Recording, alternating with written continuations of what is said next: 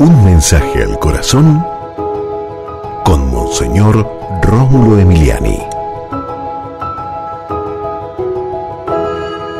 Debemos estar firmes en Cristo, como estas rocas, aguantando lo que sea. No importa la persecución, los obstáculos, aquellas cosas que aparecen en la vida para que dejemos el camino. Debemos permanecer firmes en Cristo.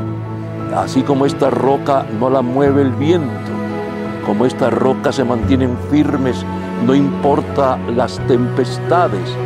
Padre Santo, en el nombre de Jesús, danos la fuerza para permanecer firmes en medio de las dificultades, de todo aquello que provenga del mal, para sacarnos del camino.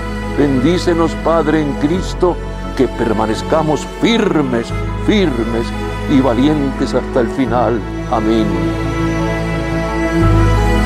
Y recuerda, con Dios eres invencible.